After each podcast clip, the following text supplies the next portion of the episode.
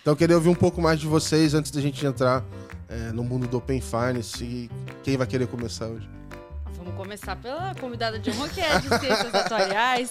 Temos que aproveitar, não sei quando vai vir outra é, aqui. Então. tem que aproveitar. Ó, quiser, depois passo mais indicações de atuários Tá pra vendo? participar aqui. A turma da faculdade. A turma da faculdade, ó. Eu ia fazendo essas migrações diárias buscando preencher alguma lacuna que eu vi em mim, né? Então eu comecei lá na área de produtos, que era uma vontade que eu tinha.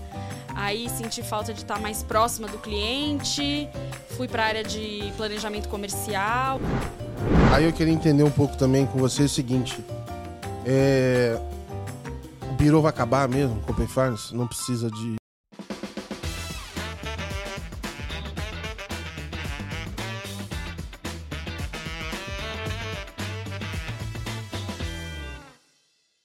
Fala pessoal, sejam muito bem-vindos a mais um episódio do Let's Open Podcast, seu podcast favorito para falar de Open Data. Meu nome é Gabriel Pereira e eu escrevo semanalmente para vocês na newsletter da Let's Open os principais acontecimentos desse mundo, os principais insights e tudo que tem acontecido. Então, eu tô varrendo a internet para que você não precise ficar ali perdido todos os dias procurando notícia, aí eu já te mando classificado e já facilita o comecinho da sua semana. É de graça, é só entrar lá em letsopen.com.br e assinar. E aqui no nosso podcast a ideia é a gente ouvir um pouco dos bastidores da indústria, ouvir aí as vozes que estão construindo Open Finance. E hoje também é um episódio super especial porque a gente é, vai conversar com pessoas aqui com um ponto de vista de um tipo de player, né? Um ator desse ecossistema que a gente não tinha falado ainda.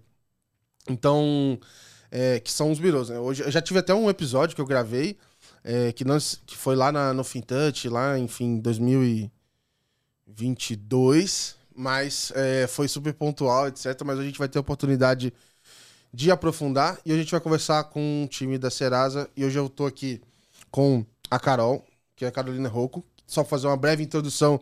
Ela trabalhou no Patra no início da carreira dela, no, no fundo de investimento, né? É, tem mais de sete, sete anos de experiência na Cielo, onde passou por time de produto, comercial e analytics. E nos últimos dois anos já está atuando na Serasa, hoje como Product eh, Solutions Manager. Então tem olhado aí eh, diferentes formas de levar produtos do Serasa para o mercado, trabalhando aí com, eh, enfim, até nessa mudança um pouco aí de posicionamento de oferta de produto que eles têm feito nos últimos anos. E trouxe também para a gente conversar a Angélica Tosetti, que é a primeira cientista atuarial a participar desse podcast aqui. É, eu sei que deve ter umas 500 pessoas que são formadas nisso no Brasil hoje, então é muito especial trazer alguém aqui no podcast. Ela já trabalhou em consultoria, também na indústria de seguros, e nos últimos sete anos faz parte do time da Serasa com um olhar de dados. Hoje ela é gerente de modelagem e pode ajudar a gente nessa pergunta de o que, que a gente faz com os dados do Open Finance, que é algo que a gente é, se pergunta quase todos os dias e nem sempre a gente tem a resposta.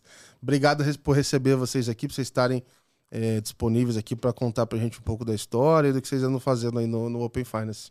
Obrigada a você pelo convite, Gabriel. Uma honra pra gente. Obrigada. E estamos aqui. Boa, muito bom. É, como de costume, é, acho que assim, eu gosto antes da gente entrar todo nesse aspecto, enfim, do que que fazem no negócio, etc.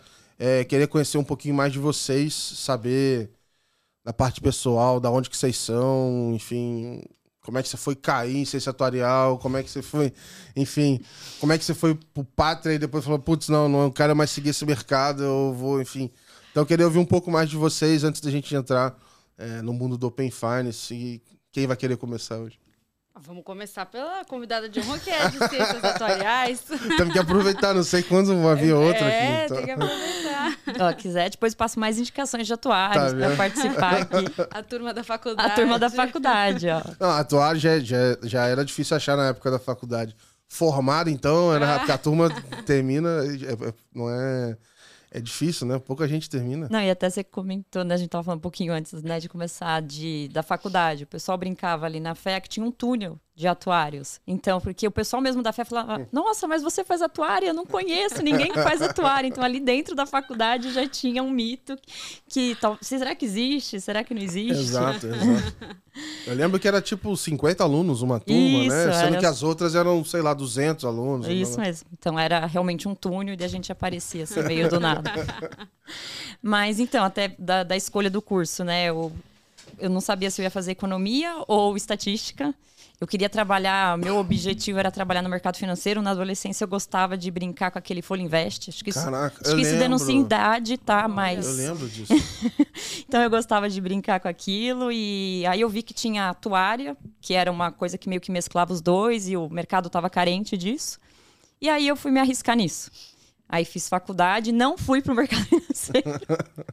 Acho que por pura demanda ali, na época que já estava na faculdade, as empresas de auditoria e consultoria ficavam muito rodeando ali para contratar já como trainee. Aí comecei minha trajetória na Ernst Young justamente ali como trainee. Aí nisso depois já fui para o mercado de seguros, aí começar de novo a denunciar a idade, né? Fui para Marítima, que nem existe mais esse nome, né? Já atendi muito. Que é, meu pai, né? Família tem uma oficina de. Aqui em São Paulo fala funilaria. No Rio é lanternagem. É lanternagem. Olha, essa palavra Desconhecia. Tá tinha ouvido. vendo? É Aprendi cultura, uma é coisa cultura. E aí a gente atendia também marítima lá. Então, então, os nomes de seguradora eu conhecia pelo lado disso. Quem fazia seguro alto eu acabava sabendo os nomes. Exato. Aí ali eu trabalhava na área de produtos, GRE, que era tudo não alto. Aham. É, aí depois disso eu fui para Porto, trabalhei na área de atuarial mesmo, de reservas técnicas. Não me encontrei muito ali. Vi, apesar da formação, eu queria uma coisa mais voltada para modelagem. Aí nisso fui para Resseguro, que é um mercado muito extenso e bacana também no mundo ali de seguros. Nisso eu me aproximei de modelagem. Uhum. Aí eu tive a oportunidade de ir para Serasa para focar nessa parte de modelagem. E mais assim, é. Putz, entre brincar ali no Folha Invest e começar a calcular a probabilidade de ocorrer um sinistro, imagino que deva ter tido. Deve ter dado pra rir e chorar nesse meio do caminho. Deu, assim, deu né? vontade de desistir várias vezes, porque eu não fiz história, né? Coisa tipo. Com certeza. E, mas aí acho que foi um, um rumo mesmo que foi que eu fui levando assim de modelagem. Fui para a Serasa com foco de modelagem em Aham. seguros mesmo, que também faz parte também da, da minha gerência, também foco nisso. E aí a oportunidade do Open Finance, ela surgiu ali quando o mercado brasileiro começou a falar disso, já na Experian lá fora, né? Já existia isso em UK, Estados Unidos. Aí veio a oportunidade de trazer todo, daí até a gente vai abordar mais isso, né? O categorizador que a Experian já tinha lá fora de transações Legal. e tal, de trazer toda essa expertise para cá e de começar a construir modelos. Legal. E como é que foi, assim, é, nesse meio do caminho, assim, eu fico pensando assim, como é que, por exemplo, a sua experiência trabalhando com cálculo atuarial e, e- e tudo mais, como é que isso, você traz isso para uma parte de modelagem, sei lá, de crédito ou de outras coisas, como é que essa experiência sai de um lugar e vai para o outro? Eu queria ter Perfeito. Um. É, foi até um. Foi uma grande mudança na minha carreira quando eu saí ali da Porto e fui para Serasa, né? Até o mindset mudou muito, porque o mindset eu calculava carteiras, né? Você vem para um birô, o que importa é o CPF ou um CNPJ. Você muda a- o método de cálculo, o método de metodologia. Ali era muito ali na Porto pensando em Monte Carlo, pensando em risco de carteira, risco de catástrofe, outro tipo de target, né? Outro tipo de objetivo. Quando eu fui para Serasa, esse mindset foi, acho que, Aham. o mais difícil. Aí, quando vira a chavinha, você começa a pensar em birô, é engraçado. Você começa a unir os mundos. Como Uhum. tudo tem intersecção. Ah, eu preciso chegar no nível do CPF do Gabriel, no nível CPF da Carol, para conseguir modelar também a carteira. Então, eu consigo mais precisão ainda nos meus cálculos, tá? Legal. Então, mas esse mindset foi, acho que foi o maior é, salto assim, de carreira que eu. Foi, não foi fácil. Foi uns seis meses ali de aprendizado e virar a chavinha para birô. Legal, legal. É, E aí você já passou por lá, você já tá lá há sete anos, né? Isso. É, Como é que foi esse- essa época de, de- Bom, sete anos atrás muita coisa estava diferente, os próprios consumidores, imagino que os produtos também. Queria só entender um pouco é, desse histórico, assim, até na visão de carreira, assim mesmo, Sim. sabe? Porque a forma com que se avalia crédito hoje, eu acho que, enfim, tem Muda, mudado bastante, Muda né? constantemente. Quando eu entrei ali, né, sete anos atrás, era muito para foco mesmo de trazer essas variáveis de crédito para o mundo de seguros. Porque as seguradoras já usam essas variáveis da Serasa em forma de score. Tá? E aí é muito. Cada seguradora utiliza de uma forma. Tem seguradora que quer utilizar crédito puro, tem seguradora que vai utilizar olhando um outro viés, mas ainda sendo, como a gente birou de crédito, olhando essas variáveis de crédito, mas olhando uma outra target, tá?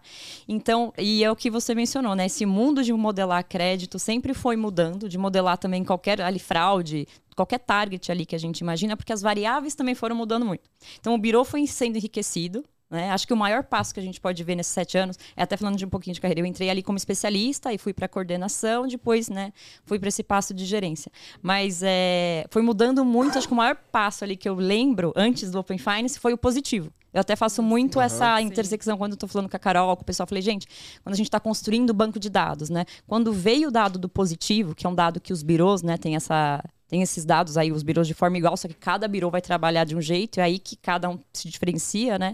Esse dado do positivo introduziu uma visão que antes eu só tinha uma visão do restritivo do Gabriel. Então eu tinha noção uhum. se você tinha tido negativação ou não no histórico, de até cinco anos, e tinha uma informação de consultas do que o Gabriel tinha sido consultado, do que a Carol tinha consultado, cadastrais, e isso foi aumentando né, o leque de variáveis que a gente conseguiu com o positivo. Que com o positivo eu tenho uma visão de todo produto de crédito que você tem, é, que você adquiriu e se você está sendo bom pagador ou não.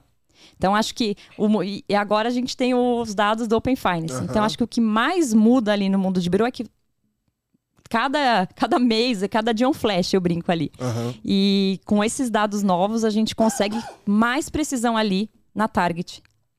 E a tendência é que a gente vai ter ainda mais mudança. Tudo bem que eu acho que a principal é o que a gente está trabalhando agora, mas tem outras fontes de dados que vão acabar surgindo ainda uhum. aí para frente e tal. Mas antes de a gente entrar lá também, quero entender um pouco aí como é que é, Carol veio parar nesse mundo, né? Porque é, até quando, assim, eu lembro da época de faculdade, muita gente que queria muito trabalhar no pro Pátria ou para lugares assim e tal e, e, continuar lá, né? Então era um, era um negócio meio um funil assim, o pessoal entrava e queria seguir, tinha gente que ia para um outro lugar para depois tentar entrar e tal. Uhum. E é um mercado completamente diferente, né? É, queria saber um pouco como é que foi o seu início de carreira e, enfim, como é que foi um pouquinho da sua trajetória. Eu fiz uma faculdade que era muito voltada para o mundo do mercado financeiro. Então, eu amei a faculdade, mas foi quase uma lavagem cerebral, uhum. assim, de você começar a olhar para esse mercado com outros olhos. E me interessou muito. É, e aí eu acabei entrando no Pátria. Eu, na verdade, no Pátria, trabalhava na área de relações com investidores. Então, era uma área muito legal, né? Eu, eu, eu nunca tive vontade de trabalhar na parte mais, vamos dizer assim, técnica, né, de avaliação de empresa que o time de investimentos e de private equity especificamente fazia. Mas essa área de relações com investidores para mim era muito legal, porque eu tinha muito contato com pessoas físicas, fundos que investiam na gente e também com os executivos que trabalhavam nas empresas que a gente investia. Porque a gente tinha que pegar as informações desses executivos uhum e repassar para quem estava investindo na gente, né? Transformar aquilo em, enfim, informação útil, relatórios e tal. Então. Como é que era da notícia ruim? Era difícil. Era difícil. É, mas foi uma experiência muito legal. Mas eu, né, eu fiquei quase dois anos no Pátrio, um ano e meio, quase dois anos, mas aí eu percebi que, na verdade, é muito legal o mercado financeiro. Eu vou casar com um cara que trabalha no mercado financeiro, então não abandonei por completo. Mas não era para mim. É, eu, eu já tinha, né, enfim, por ver meu pai trabalhando com isso e amigos e tal, eu tinha uma vontade de trabalhar em outro tipo de segmento, com produtos e tal. E aí estava recém-formado, falei, ótima oportunidade para prestar um trainee e fazer essa mudança de carreira, mas ainda no começo, né? Uhum. E aí acabei prestando alguns trainees e escolhi trabalhar na Cielo. E aí na Cielo entrei como trainee, foram mais de sete anos lá. E com algumas experiências em áreas diferentes. E aí eu ia fazendo essas migrações diárias, buscando preencher alguma lacuna que eu vi em mim, né? Uhum. Então comecei lá na área de produtos, que era uma vontade que eu tinha. Aí senti falta de estar mais próxima do cliente. Fui para a área de planejamento comercial, onde eu tive bastante contato com o cliente, bastante desenvolvimento também de é, da minha parte de analytics, porque a gente né, fazia estimativa de meta e tal. E aí gostei muito desse negócio de analytics e acabei indo para a área Legal. de analytics mesmo. É, e, e aí, bom, sete anos nessa jornada fui convidada para vir para a Serasa, porque né, eles estavam começando a montar a área de Open Finance. E aí era um convite para eu poder voltar para a área de produtos, que me interessou bastante, para trabalhar numa coisa super nova. Né? Isso era 2021. Você já tinha tido algum contato com o Pay Finance? Não tinha. Na entrevista, né? Olha, então Open Finance é isso? Eu falei, ah, tá bom. Peraí, me dá, dá um tempinho pra dar uma pesquisada, mas era. Nem tinha sido lançado ainda. Você né? nem, nem, Então nem tava atrás. entendendo a roubada que você tava entrando. né? Nem entendi. Mas imaginei quando eu comecei a ler aqueles os relatórios do Banco Central e falei, nossa, Aham. esse negócio aqui é complexo. E, mas achei o máximo poder participar da construção de, de uma frente nova dentro de uma empresa já tão consolidada e tão conhecida. E uma frente nova, na verdade, no mercado de forma geral, né? Aham. E assim, pra vocês, é... fico imaginando como é que foi o.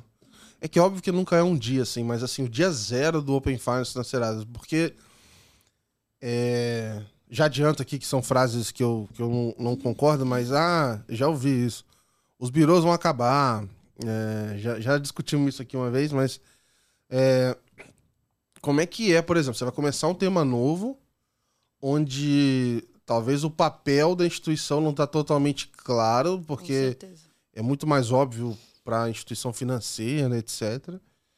E que é um negócio que tem a- vai mudar, vai impactar diretamente o negócio de vocês, né? Então eu queria entender um pouco como é que foi esse início, né? Vocês já tinham referência de outro país, mas é, até entender o papel que vocês queriam ter e ter os produtos e a atuação de hoje, como é que foi esse começo? Eu acho, eu- Eu acho que a Angélica pode falar melhor, porque ela, do começo, começo, ela tava e eu cheguei um pouquinho depois. Pra mim, é, esse começo foi bem claro no sentido que era informação nova para compor o birô, justamente para sempre retroalimentar e a gente ter produtos melhores, tá? Não era nem a visualização de tipo, ah, vou ter um categorizador, vou ter um score, vou ter uma renda, uma capacidade, que são os produtos hoje que a Serasa tem, ou de mais outros produtos. Para mim era muito nítido que era uma era uma oportunidade de dados novos para conseguir modelos otimizados ali para o cliente com a target que ele quisesse. Tá? Então, era uma lacuna de informação que hoje o Biro não tinha e é uma oportunidade de ter. E né, aquilo que até a gente brinca, eu que vim do mercado de seguros, a gente sempre fala que lacuna de informação você preenche com preço. Então, como a gente ia ter mais informação, eu tenho mais precisão no modelo e consigo dar uma taxa mais assertiva para as pessoas, adquirindo ali o melhor crédito para elas, o melhor preço, seja qual for o, o objetivo do cliente que a gente tiver. Tá? Então, para mim, isso estava muito claro no objetivo do de vamos entrar no Open Finance. Agora, você até mencionou do dia zero, né? O dia zero foi, eu lembro muito bem do meu líder me falando assim: olha, eu tinha voltado, acabado de voltar de licença maternidade do meu filho mais novo. Então era ali final ainda de 2020 e a Serasa já estava, ó, a gente vai trazer essa inteligência do mercado lá de fora para o Brasil. Aí eu lembro só de pensando de, tá, eu vou falar com quem? Você vai falar com o time da Bulgária, tal, tal, tal. Eu só pensando nessa, meu dia zero foi, tá, então eu tenho que começar a arrumar uma agenda. E era uma agenda engraçada, porque a Bulgária tá tipo cinco horas na nossa frente. Então ou a gente conseguia marcar reunião 8 da manhã, 7 da manhã. Ou Então eu lembro de, o meu dia zero foi organizar agendas para falar com o time global.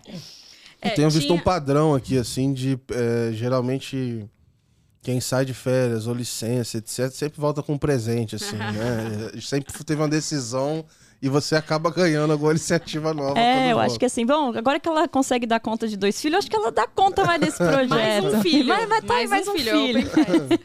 Tinha um desafio adicional, eu é, concordo com a Angélica, sempre foi visto como uma oportunidade de você agregar dados a muitos dados que a gente já tinha dentro de casa, mas preenchendo lacunas, né?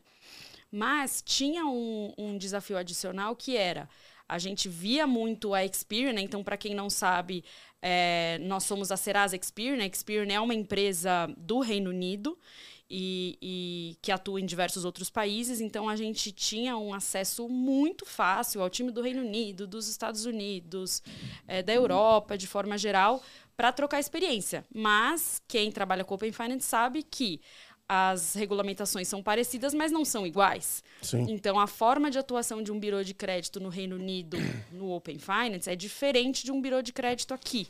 É, lá tem a figura do, do, do TPP, por exemplo, lá do terceiro, que, enfim, consegue participar do Open Isso, Finance. sem consegue ter acesso ao tal. dado. Isso, que não é o caso aqui.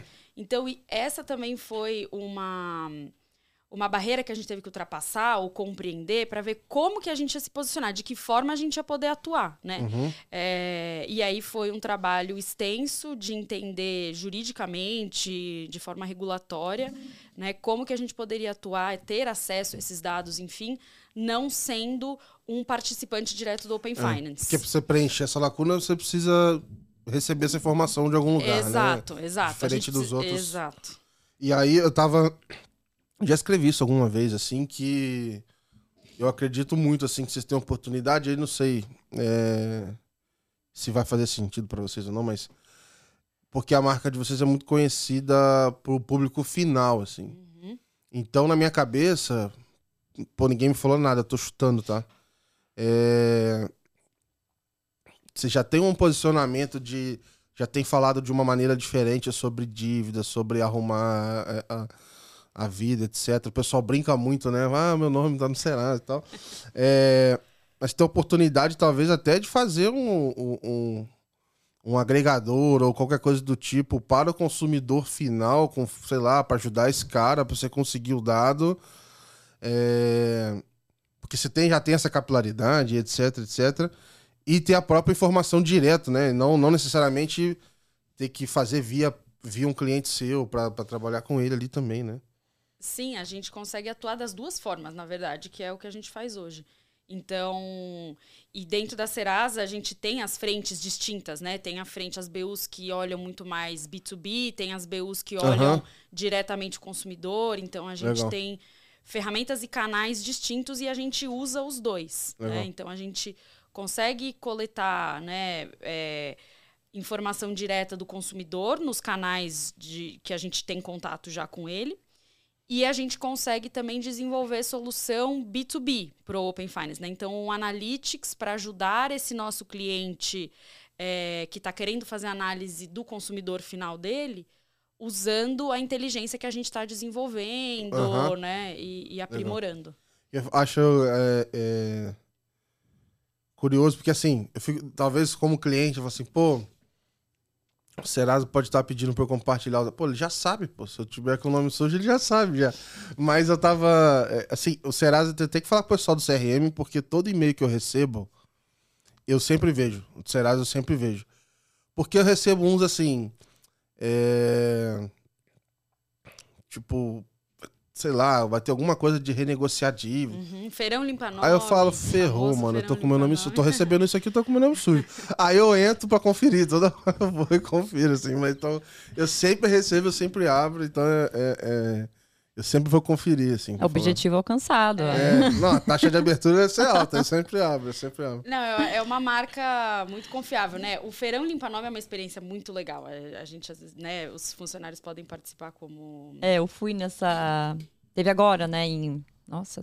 Março. Foi março. Março. Foi até o Dia Internacional da Mulher, dia 8 de março. Que choveu horrores em São Paulo, alagou o Largo da Batata, onde estava sendo feito, alagou até a baleia da Faria Mas Lima. o pessoal tava lá Tava lá. buscando. E é bem bacana essa aproximação, né, que tem ali com. É isso mesmo, que daí tem até uma área ali na Serasa que é focada para isso, direto para o consumidor. Uhum. Então, é, essa área daí ficam alguns responsáveis e a gente pode se voluntariar para participar ali da re- renegociação da dívida. E é bem bacana, o consumidor chega, a gente explica. Eu, a gente até, uma que eu atendi, ela até fiz um fluxo de caixa ali para ela. Então, acho que o- um dos objetivos da Serasa, e até com o Open Finance, tá? É educar financeiramente o consumidor. Porque hoje é nítido. O pessoal que chega ali, até minhas amigas, muita gente pergunta, mas quem chega ali, né, para negociar a dívida? Aham. Você tem de tudo, mas o que eu mais senti é gente que não tem vida financeira, assim, não é nem questão de. É aquela educação básica financeira que a população não tem. Sim, sim. E eu acho que essa é uma oportunidade de nome. Eu já fiz textos assim comentando sobre isso. É que eu tenho uma sensação de que a maioria dos agregadores, não tô dizendo se é certo ou errado, não, porque cada um tem a sua estratégia, tem coisas que eu acho que nem, enfim, faz sentido e tal. Mas a maioria me parece que são produtos feitos pra gente que já tem uma determinada renda, assim. Porque ele tá juntando o saldo de várias contas e sei lá, e aí é o, o insight tem a ver com tirar saldo de uma conta para outra. De repente, eu tô negativo nas duas, não tem de onde tirar de uma para outra. Então eu acho que, é, naturalmente, eu acho que vocês têm esse, é, essa oportunidade, já tem essa relação com os clientes também, e sem dúvida é a maior parte da população, né? Então eu, eu sou super fã, assim, dessa, dessa possibilidade, assim, desse caminho que tem. Então, acho super legal, assim. Hoje a gente tem 70 milhões de inadimplentes no Brasil. É muita coisa e o número está crescendo, né?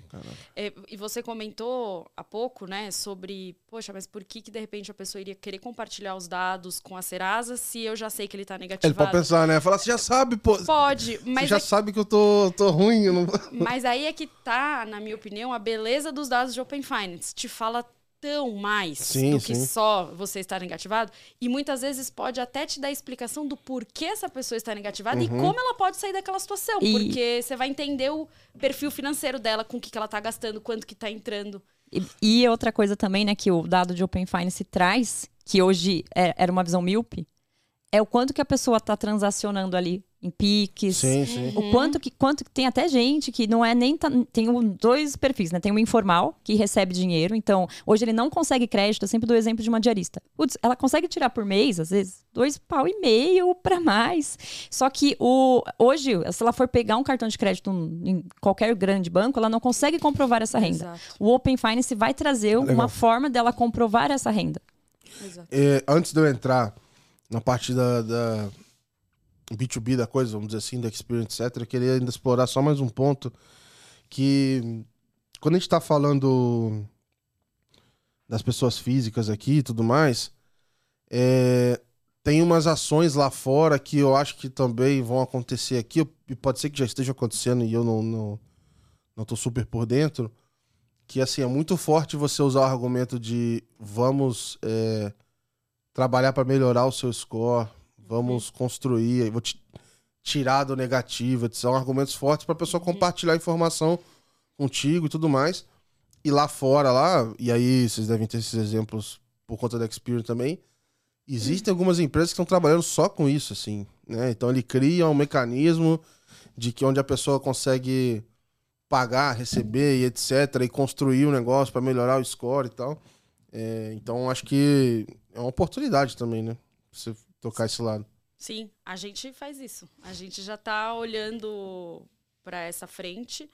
É, E, e aí eu acho que, na verdade, de forma geral, na minha humilde opinião, é onde a gente tem muita oportunidade ainda Aham. no mercado de Open Finance de forma geral. Para que você, porque não adianta nada você prometer que você vai é, melhorar o score ou ajudar ele a renegociar as dívidas dele ou qualquer tipo de benefício se você não vai realmente entregar Aham, aquilo aham. para ele, né? E o que está por trás de você entregar o benefício que você está prometendo? Você saber usar aquele dado, né? Sim. Ou, ou você ter uma ferramenta que te ajude a fazer o analytics, ou um time robusto de analytics que efetivamente saiba usar aquele dado. Então, hoje a gente a gente vê que tem ainda muita oportunidade para você efetivamente entregar o benefício que você está prometendo, né? A nossa diretora lá de produtos, ela sempre dá o exemplo que ela estava navegando em algumas contas digitais, criando umas contas digitais para ver a experiência, né, Aham. a jornada de Open Finance. E ela fala que ela compartilhou com, com uma instituição financeira uma conta dela em uma fintech, que era uma conta onde ela tinha 20 reais. E ela compartilhou informações dessa conta onde ela tinha 20 reais com uma instituição financeira grande. E aí, no dia seguinte, a instituição financeira falou para ela: Ah, por que você compartilhou seus dados comigo? Agora você teve acesso a uma nova linha de crédito. Daí ela falou: claramente não olharam os Aham, dados da fintech que eu compartilhei. Porque eu só tinha 20 reais lá e quase nenhuma movimentação. Né? Então, ela, ela bate muito nessa tecla e eu acredito muito nisso também. Você, tá, você perdeu o cliente nessa, porque você prometeu um benefício que, na verdade, é um benefício né, é, que a pessoa olha e fala, mas realmente você usou meus dados né, Uhum. para fazer isso? Fica incondizente, assim. né? E além disso, será que, ela, que era isso que ela estava buscando? Uma nova linha de crédito? Será que talvez o, o, o benefício que ela buscava não era alguma outra coisa? Que se tivessem olhado os dados dela, poderiam ter entendido melhor qual era a necessidade dela naquele momento? Vai né? ver, já tinha aquela oferta lá, já. E aí É, então. soltaram. Mas eu já vi um. Eu tenho escutado um pouco de tudo, assim. E já vi um outro exemplo, e acho que é o mais difícil do Open Finance de, de entender o que tá acontecendo. É assim, pô, ver jornada é muito fácil. Tá lá a jornada, qualquer um que vai entrar vai ver. Mas as ofertas, nem todo mundo recebe as mesmas, né? Então, pra você saber o que tá acontecendo, é um desafio um pouquinho maior. Mas eu ouvi uma esses dias que eu achei legal até. é, que foi um cliente que compartilhou dado de uma instituição para outra E a instituição de onde ele era o dono dos dados ali, de onde estavam os dados, é, enfim, entrou em contato com ele para assim, olha, eu queria entender se eu consigo te ajudar com alguma outra coisa, se eu não tá satisfeito, não sei o que e tal. Então, é, eu sei que essa pessoa é um cliente de alto valor, infelizmente não é minha realidade, mas ninguém vai me ligar. O case eu, não eu, aconteceu com eu, você. Eu compartilhei um monte de dados, ninguém me ligou, assim. então, eu já vi que não é, sabe, tá rolando lá em cima na cama. É, mas assim, óbvio, né? Não dá para todo mundo também ficar ligando para todo mundo claro. compartilhar dados. Você vai ter que botar um monte de central só para isso. Claro, claro. É, mas foi um, foi um negócio que, que aconteceu, assim. É, queria voltar nessa parte da, da Experience, essa história de, beleza, temos já, não saímos do zero, temos algum histórico, temos aprendizado de outros países. Que aprendizados eram esses que teve coisa que vocês olharam e falaram assim: putz, aqui vai ser animal. E chegou aqui e falou: não, não é bem assim, aqui é um pouco diferente. Então, imagina que. Deve ter coisa que ajudou, deve ter coisa que vocês viram que, putz, não era aquilo. Eu queria saber um pouco mais dessa história também. Perfeito, acho que eu vou começar falando então um pouquinho do categorizador. O categorizador é o insumo básico, assim, né, para você recebeu aqueles dados de Amping Finance que são é, tá chegando tudo ali, como é que eu vou usar aquele dado, né? E até hoje é uma dificuldade, né? Até a Carol comentou do exemplo ali da, da diretora de produtos, né? Que hoje é isso, a gente está vendo também que a gente está tendo que educar as instituições financeiras de como usar os dados. Porque o pessoal, o que, que todo mundo sabe? É muita informação, é muito rico, mas como eu uso, aonde eu uso. Então, o categorizador ele chega ali de uma forma de vamos primeiro organizar esses dados para ter um arroz com feijão para saber como usar isso, tá? Então, o categorizador era uma coisa que já tinha sido feita ali por uma área de Data Lab ali de UK, lá da Experian. E tinha outras unidades da Europa da Experian usando, e o próprio Estados Unidos, e a gente trouxe para o Brasil. Tá? Qual é a grande diferença? Que daí você vai dizer, ah, Angélica, mas um monte de gente tem categorizador. Perfeito. A grande diferença do categorizador da Serasa é que, em vez de ser um PFM, que olha ali mais no text mine, de interpretar que Carrefour é mercado, que Pão de Açúcar é mercado. Não, a gente tem um time tá? Que daí no começo eram até 19 pessoas. É, hoje está um pouco reduzido porque está no momento de manutenção, mas... São oito pessoas hoje em dia ainda Hoje assim. temos oito pessoas olhando diariamente, Caraca. tá? Os dados e categorizando. Então a gente tem 134 opções de categorias, com opções de aumentar, tá? Até já dou spoilers aqui para Carol. é, e e essas pessoas ficam nitidamente, ficam ali diariamente olhando aquela categoria e categorizando em cima de uma dessas 134 opções. Tem opção de débito, opção de crédito, e elas vão colocar ali conforme elas julgam que é o melhor. Aí esse time, é, três pessoas sempre olham a mesma categoria, deu conflito, outra pessoa vai olhar. Tá? Isso usando uma base de dados reais, né? Uhum. Para que você possa treinar da melhor forma possível. Isso por, isso, por exemplo, de alguma forma é, também pode receber input do cliente em algum momento? Hoje não. E, e, na verdade, quando chega do cliente, eu só rodo o modelo que já está pronto. Não, mas eu digo. Ah, tá. Não, porque eu tô pensando, tipo assim, ah, eu pensando na minha experiência, ah, eu tô usando um PFM. Personalizar. É, ah. e aí ele fez uma categoria que veio, e aí eu não, sei lá, não sei quem fez a categoria. E teve um negócio lá que eu não concordo, assim. Eu uhum. queria fazer do outro jeito, sei lá. Uhum. É... Ou eu queria, queria criar uma categoria que. É, hoje a gente não personaliza as categorias que estão uhum. produto genérico, mas isso é uma das ideias também. Essa é uma ideia uhum. futura. E até a gente já tem planos de melhoria. Aí até você mencionou, né? O que, que, da, que veio lá da Europa e funcionou e não funcionou aqui. Primeiro, as categorias não são a mesma. Uhum. Segundo, a gente. Uma coisa que foi até difícil ensinar isso ali pro. Porque a gente ainda fala diariamente, o sistema é da, da própria Europa ali, né? Do time lá. Então a gente fala com eles diariamente. É, e é um modelo de autoaprendizado, tá? Então é um modelo que eu dou input, já é, é uma inteligência, é um modelo de machine learning que está sempre aprendendo. Então os inputs que eu dou hoje, ele já tem um aprendizado de máquina todos os dias, Legal. os inputs que os annotators dão. Mas então a gente teve que adaptar as categorias, a gente chama de tropicalizar as categorias. Uhum. Esse foi um trabalho árduo. E outra coisa que é muito diferente no nosso mercado é como o brasileiro usa o cartão de crédito. Tem algum exemplo, tipo, de uma Tem. categoria, sei lá, assim, putz, isso aqui é do Brasil, isso aqui. Tem então. uma boa, eu nunca vou me esquecer desse exemplo. Porque, atrelado à categoria, a gente também diz se aquilo é. Se a gente está falando de gasto, por exemplo, se é um gasto é, de vida básico ou se é um gasto supérfluo, né? E aí, é, eu nunca vou me esquecer dessa conversa. A gente estava conversando com uma moça de analytics lá da Bulgária e a gente estava falando sobre a categoria de renda de hum, é, auxílio alimentação, né? É, como chama? Pensão. Pensão alimentícia, obrigada.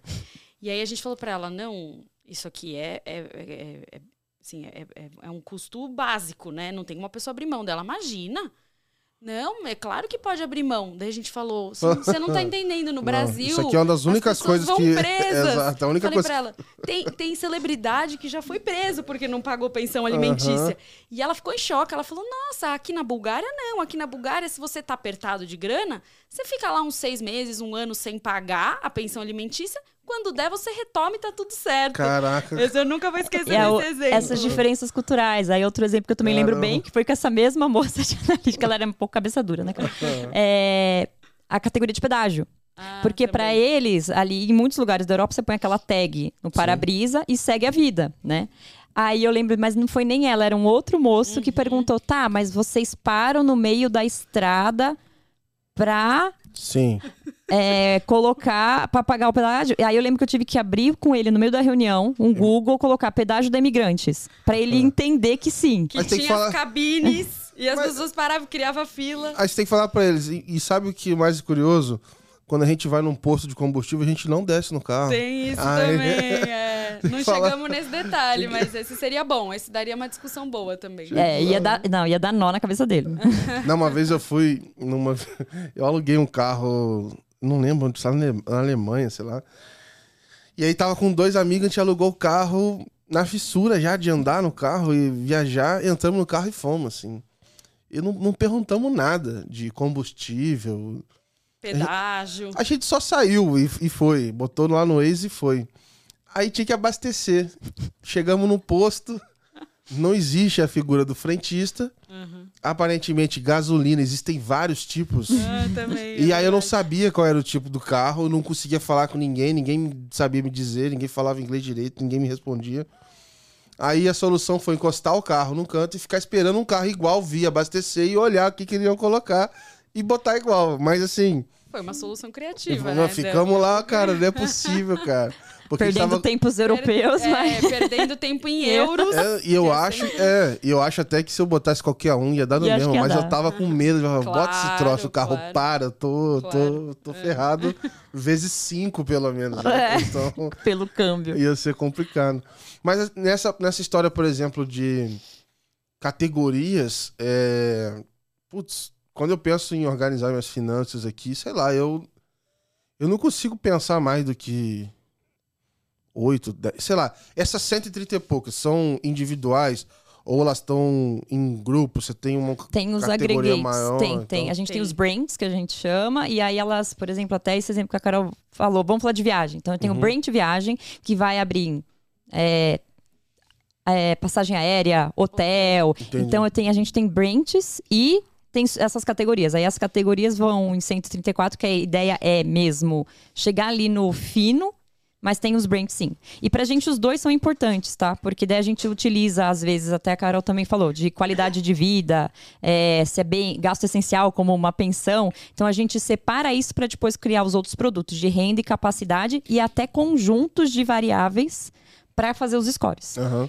É, o que a gente busca entregar com o categorizador, né? Por que, que a gente quis entrar num nível de detalhe tão grande? Porque você dá para o cliente, para o nosso cliente, né? Aqui porque a gente oferece esse produto B2B, a possibilidade dele ter o, o nível de detalhamento máximo. Aham. E aí ele, ele utiliza isso da melhor forma possível. Então, inclusive, né, a gente estava falando aqui, eu acho que esse é um dilema grande de um PFM. É você falar, poxa, mas eu enxergo custo de supermercado como alimentação. Enquanto a Angélica enxerga só restaurante fast food como alimentação. Sim, Né? sim, sim. Então, se você está entregando, né, se a gente está entregando para o cliente um nível de detalhamento máximo, onde ele consegue distinguir o que é fast food, o que é restaurante, o que é supermercado, de repente lá na ponta, na ferramenta de PFM dele, ele pode agregar isso da forma que ele quiser. Ele Legal. tem mais liberdade de trabalhar com esses dados. E aqui a gente deu o exemplo do PFM, mas a gente enxerga o categorizador como acho que a solução que tem mais possibilidades É, de caso de uso, oferta. muito, onboarding, Uhum. análise de perfil do cliente. Então, entregar um nível de detalhamento grande, né? Por isso que são 134 categorias.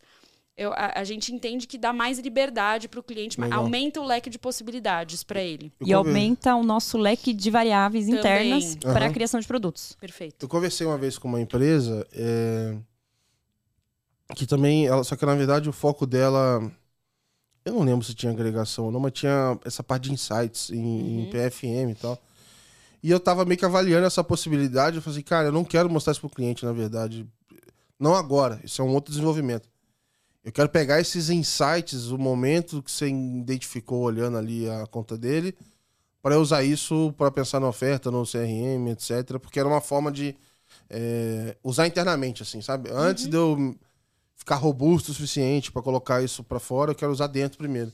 Então acho que é um caminho super legal, assim, de aproveitar isso para porque tem muito espaço, assim, né? A gente. Muito. Às vezes, você tem alguns CRMs mais avançados, mas se você pensar na mesma instituição, você tem um produto que usa isso muito bem, outro não usa tanto, então Uhum. tem, tem muito espaço. Tem um exemplo básico que a gente já ouviu de um cliente, que era um, um interesse que ele tinha no categorizador, para entender clientes que tinham automóveis. Uhum. Para que ele pudesse oferecer, por exemplo, um seguro automotivo. E é muito fácil, usando um categorizador, você identificar quem tem automóvel. Se ele está gastando com pedágio, com posto de gasolina, é, estacionamento, ele, ele tem automóvel, né? Então, esse tipo de informação. E aí eu vejo, eu vejo isso indo muito além do mundo financeiro. Entrando muito forte no mundo de varejo futuramente também, sim, né? sim. Você identifica, por exemplo, um cliente que tenha pet, porque ele está gastando em pet e shop. a gente identifica momentos de vida e Também. lifestyle, né? Também. O E- meu fala muito aqui, eu sempre falo aqui. Se, se pegar o meu, você vai achar que eu tenho 10 pets. Mas as minhas duas são premiadas, assim. Eu vou no veterinário dia sim, dia não. E é sempre. É só susto. Passa mal em casa, chega lá e tá bem. Mas aí já tem Mas que você pagar. gastou com- dinheiro. É, exato. É, e é isso do lifestyle, né? Da pessoa, de repente, tá com filho, então ela tá gastando. Aquele É. momento, tá gastando com fralda, mas aquilo é lifestyle, né? É, aquilo- é que, na verdade é um momento de vida, Momento não é um lifestyle vida. que nem o pet. O pet já é um lifestyle É. que você vai gastar sempre. No né? momento de vida, virei pai de pet. É, é o momento. Momento pro resto da É. vida. Mas eu sou da- exato, exato. É, e como é que, por exemplo, é, posso estar falando besteira aqui, mas me ajuda a entender. Vocês recebiam um tipo de dado antes de todas as fontes que vocês consomem para montar o birô. É, inclusive, é até interessante entender um pouco mais disso. E agora vocês estão recebendo, sei lá, um dado com uma granularidade diferente, num formato diferente e tal. E vocês estão acostumados a trabalhar com massas e gigantescas de informação. E eu não sei, assim, já dava pra começar. Como é que você faz pra começar a treinar ou pra entender esses dados? E até pra ter massa suficiente, porque eu imagino assim, pô, vocês estão acostumados a fazer com muita informação, então, sei lá, minimamente você teria que ter bastante Uhum. é, cliente. É, pra começar.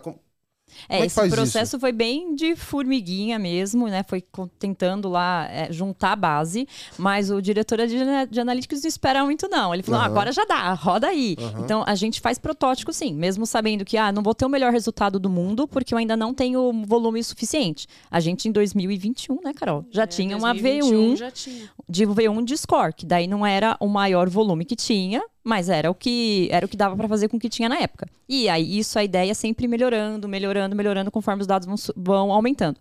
Mas esse desafio dos dados que você comentou é, é isso mesmo, mas acaba sendo, eu brinco que é mais um dia na firma. É tudo bem que é um dado muito diferente, mas é um dado que a gente aprendeu. E aí, muito ali em Analytics mesmo, a gente entendeu como é que fazia esses produtos, muito quality gate ali do dado, tá? E aí, esse todo esse conhecimento é repassado agora para o time de Data Hub, para eles fazerem toda essa ingestão de dado. Tá? Mas é um aprendizado, e digo, é um aprendizado constante, porque os problemas que chegam do dado transacional, eles mudam. Cada dia a gente vê Aham. problemas diferentes, tá? É até engraçado, às vezes, até dando um exemplo.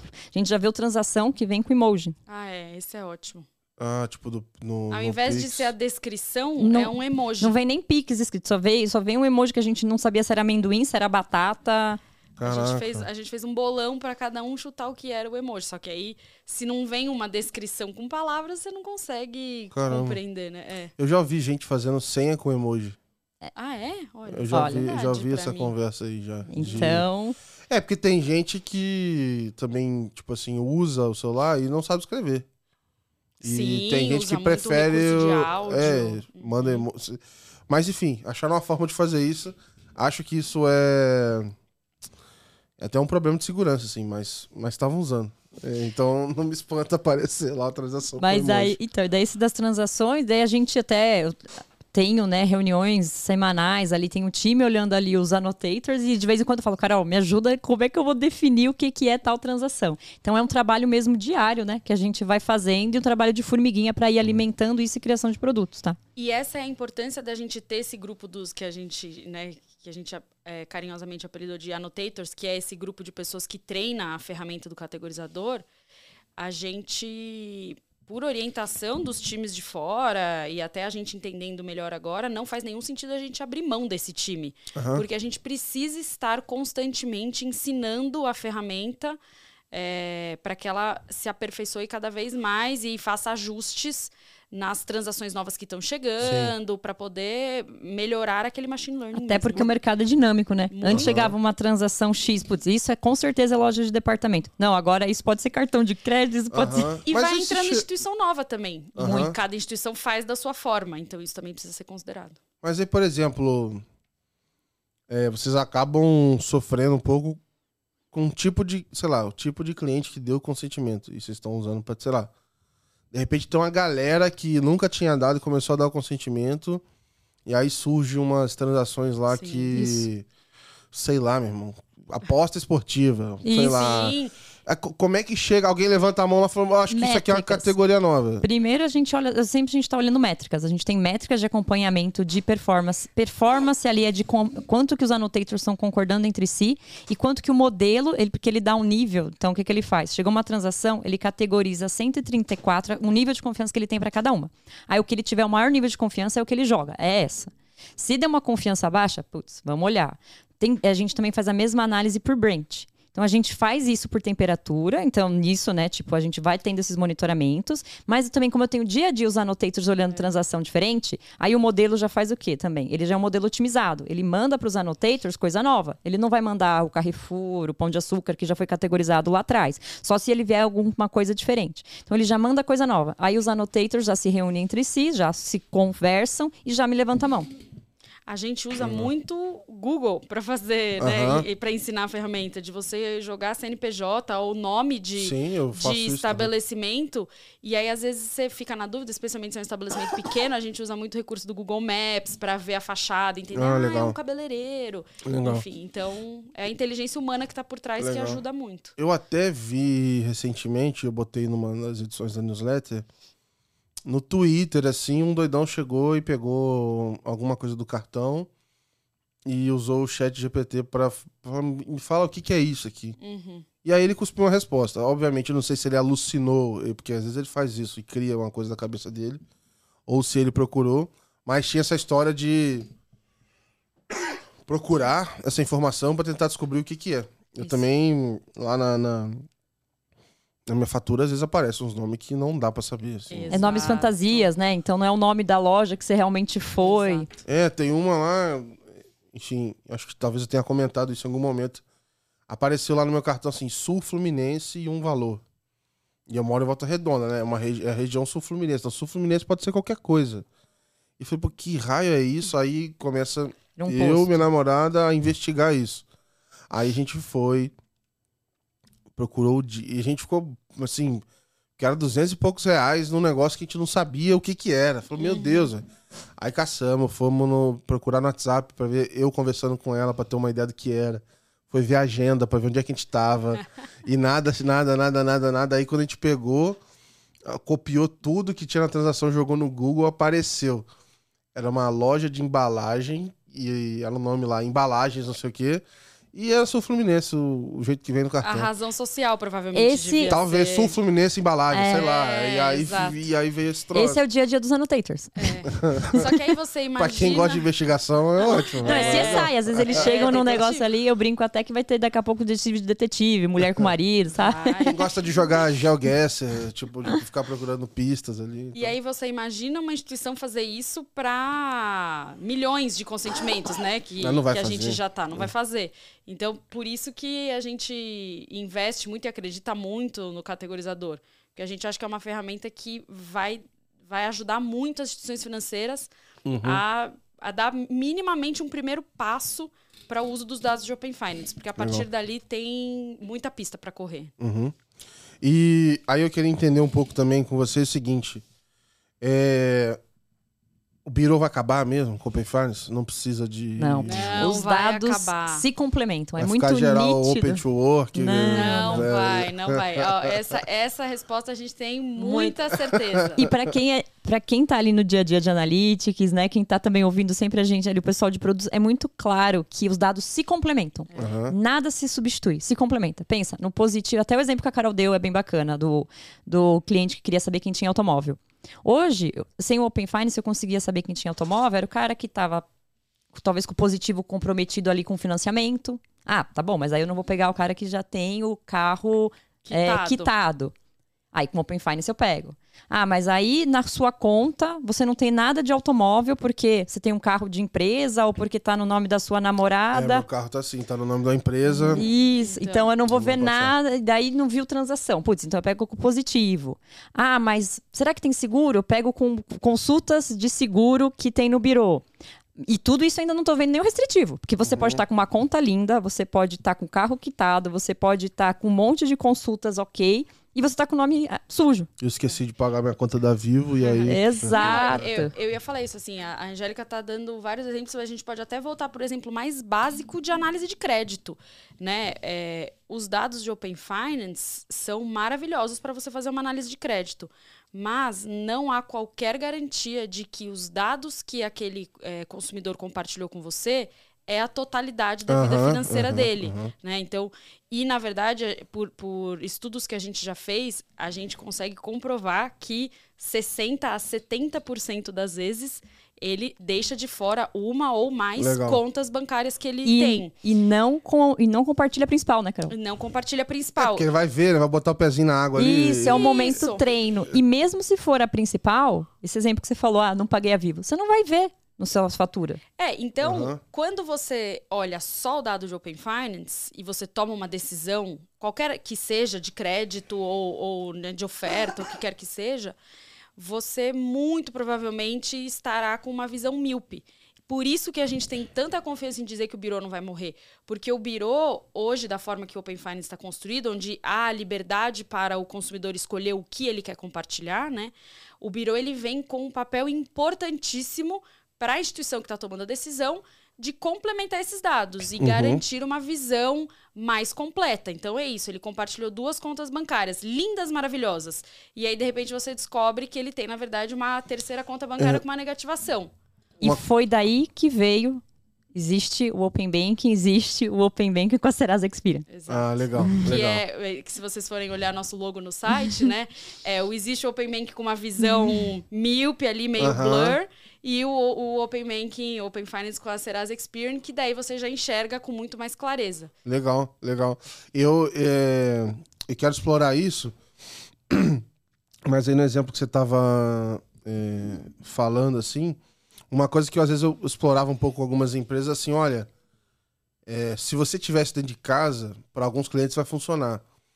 Bate o que, que esse cara tem de dívida nessa conta versus SCR lá. Que aí. Uhum. que você já tem uma noção se é a principal ou não, e aí você segue a vida. Se, se for informação boa, você vai. Mas, Mas, aí se o cliente não tem. É, e a gente. E aí, é, os exemplos que a gente deu, e esse é é uma visão talvez negativa. Ah, será que ele tem negativação? Será que ele tá devendo? Mas a gente consegue complementar visões positivas também, né? Sim, O quanto que ele tá gastando no positivo, por Isso. exemplo. Isso. A, a questão da, da, da, da dívida, na verdade, então, por exemplo, ah, que eu pensei o seguinte: putz, se eu tenho. Beleza, o cartão de crédito mesmo. Isso, que Você já tem uma noção se é a conta principal dele, E- porque sim. se ele, tá, se ele tem mais ou menos, sei lá, X mil usando de cartão Isso. e, E, esse que aquela eu- conta tá com aquilo ali, fala, beleza, essa aqui é a principal e esse dele. exemplo que você acabou de dar é um complemento com o dado de birô. Porque Aham. o positivo, né, os dados ali de quanto que tá gastando ali no cartão de crédito, a gente tem dentro do birô. Tá? Então, até é isso mesmo, a gente até tem essa inteligência, mas não só olha isso, tá? A gente olha outras coisas para definir Claro. se aquilo é uma conta principal ou não. Então, até quantas categorias? A categoria, você está gastando ali com conta básica? Está gastando ali com bastante volume de transação? Ou é uma transação que tem 20 reais, que nem o exemplo Aham. da diretora de produtos? Tá? Então, isso, essa análise toda é feita Legal. por trás. E aí, por exemplo, é, eu queria entrar assim, como é que funciona esse tipo de, de produto na prática, assim. Então, por exemplo, beleza, eu sou uma instituição, eu quero usar dado de Open Finance, e hoje eu tô, sei lá, hoje eu já recebo informação, talvez, e não tô conseguindo usar, ou eu nem recebo, como é que... Quem que vocês atendem? Como é que Bom. vocês fazem isso? É, Hoje a gente, né, quando a, esses, essas soluções todas que a gente estava comentando aqui são num foco B2B. Uhum. Então, as- a gente tem quatro soluções hoje, já olhando para desenvolver outras novas, inclusive a gente já deu alguns spoilers aqui de visão de principalidade de conta e tudo, mas hoje a gente trabalha com o categorizador, uma análise de renda do cliente, bem quebrada, com, com sete indicadores diferentes de renda, capacidade de pagamento e o famoso score. Todos eles misturando informações de Biro com informações de Open Finance. Para que a gente tenha essa fonte de informação de Open Finance, a gente precisa que o cliente, né, nosso cliente, compartilhe conosco.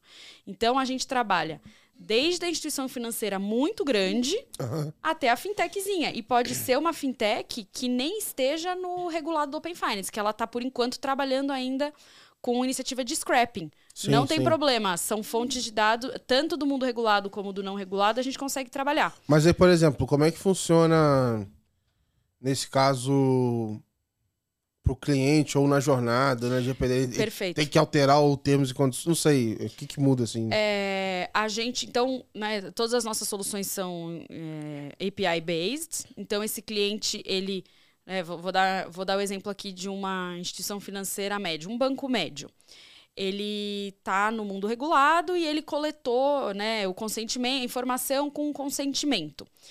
É, isso já é suficiente para. Porque, então, nesse exemplo que eu estou dando, né, banco médio foi lá com consentimento coletou a informação.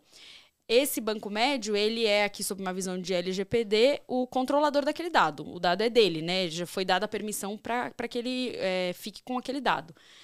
Aí ele pode nos passar esse dado de Open Finance que ele coletou via API. Nesse, nesse desenho, a gente, de novo, eu tô, tô entrando aqui num techniquez, mas acho que vale a pena. É, a gente está numa visão de LGPD como um operador do dado. Aham. Então, ele vai passar para mim, esse banco médio vai passar para mim o dado, eu vou processar, enriquecer, gerar o insight que ele quiser, a estimativa de renda, o score que ele quiser daquele universo de CPFs, vou devolver para ele o resultado e nesse momento eu deleto essas informações de Open Finance que eu recebi dele. Eu não integro as minhas bases, eu não armazeno essa informação porque ela não é minha, não- o, o consentimento não foi dado diretamente para mim, né?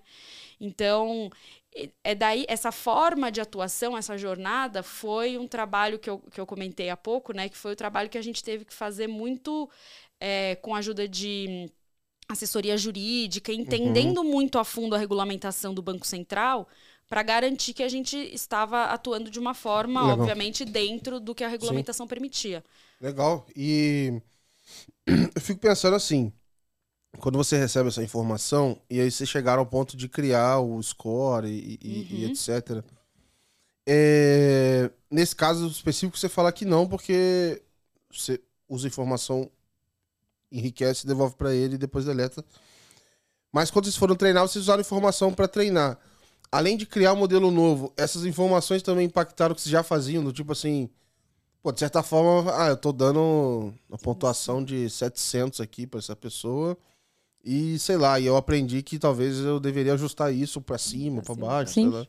A gente exatamente tá nesse momento, tá? A gente viu isso e viu que faria sentido adequar ali o score do. Aí estamos falando já do consumidor.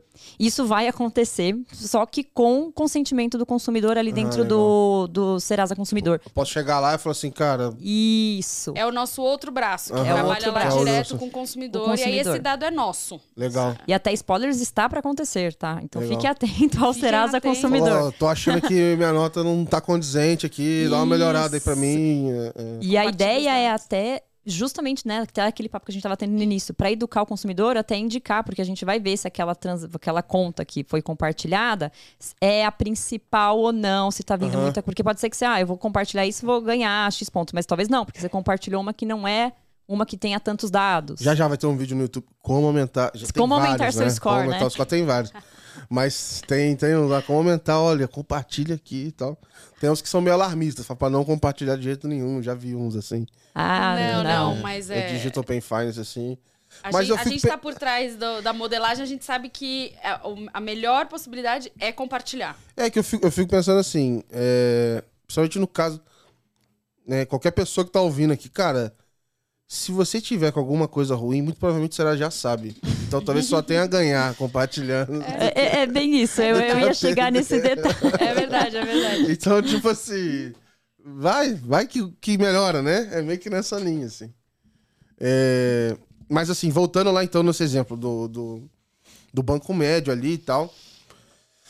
Como é que ele trabalha? Então vamos, beleza, a gente passou na parte de consumo, né? Então ele tá usando ou scrapping ou open regulado, etc. E aí, antes dele começar a usar, ele vai, passa isso com vocês e dá uma trabalhada. Obviamente ele deve ter uma uma árvore lógica ali para saber se ele vai mandar ou não, se ele vai consumir, se ele vai primeiro bater no modelo, é, no score tradicional de vocês e depois vai, sei lá, acho que deve, talvez tenha essas regras de crédito. Tem, e, e até porque, justamente que é complementar, hoje a gente não. A ideia não é ter um score isolado do dado que Sim. vem do, do Perfeito. transacional ali, do Open Finance.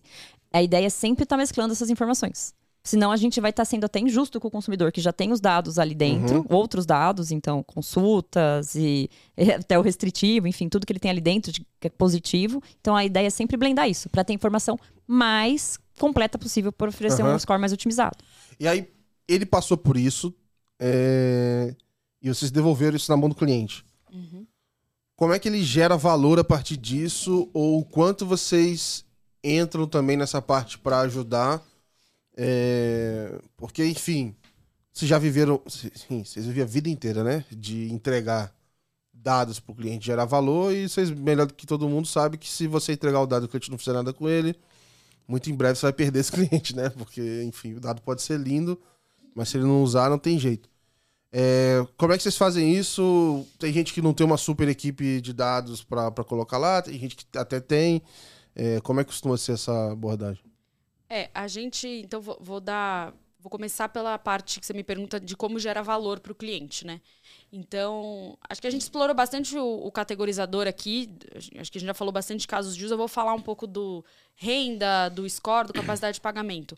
Hoje, em estudos que a gente já fez desde que a gente começou a trabalhar né, com essas informações, a gente já conseguiu comprovar que o score quando a gente usa as informações, né, esse blend de informações de Open Finance com o que a gente já tem em casa no Biro, é comprovado que a gente tem um aumento de performance. Aham. Então, aí já tem o primeiro benefício. Você está possibilitando acesso a crédito, porque você está tendo uma visão melhor daquele cara, né? Às vezes aquele cara não, nem tinha informação ainda de Biro e com o Open Finance ele passa a ter uma visão. É, então, a gente consegue aumentar a performance do score para que essa instituição financeira tenha uma possibilidade de oferecer crédito com menor risco para ela, consequentemente com uma melhor, é, melhores condições né, para aquele consumidor.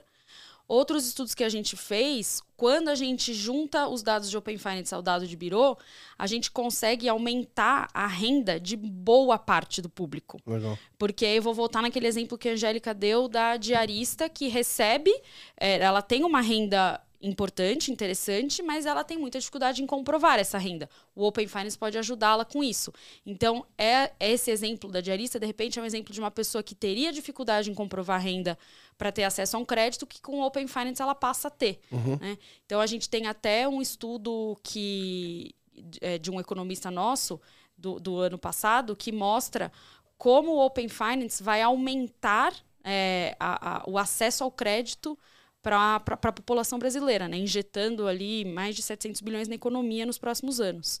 Então, es- essa, essa é uma forma de você gerar valor, Aham. tendo uma possibilidade de fazer uma análise melhor daquele cliente, oferecendo ofertas mais condizentes com o que ele precisa, com o que ele procura e com condições melhores para ele, né? Aham. Porque você está tendo mais informação a respeito dele. É, eu ia explorar um pouco esse lado de. Especialmente que eu passei um pouco por isso recentemente, eu fui ajudar a construir uma área de crédito do zero numa fintech. Uhum.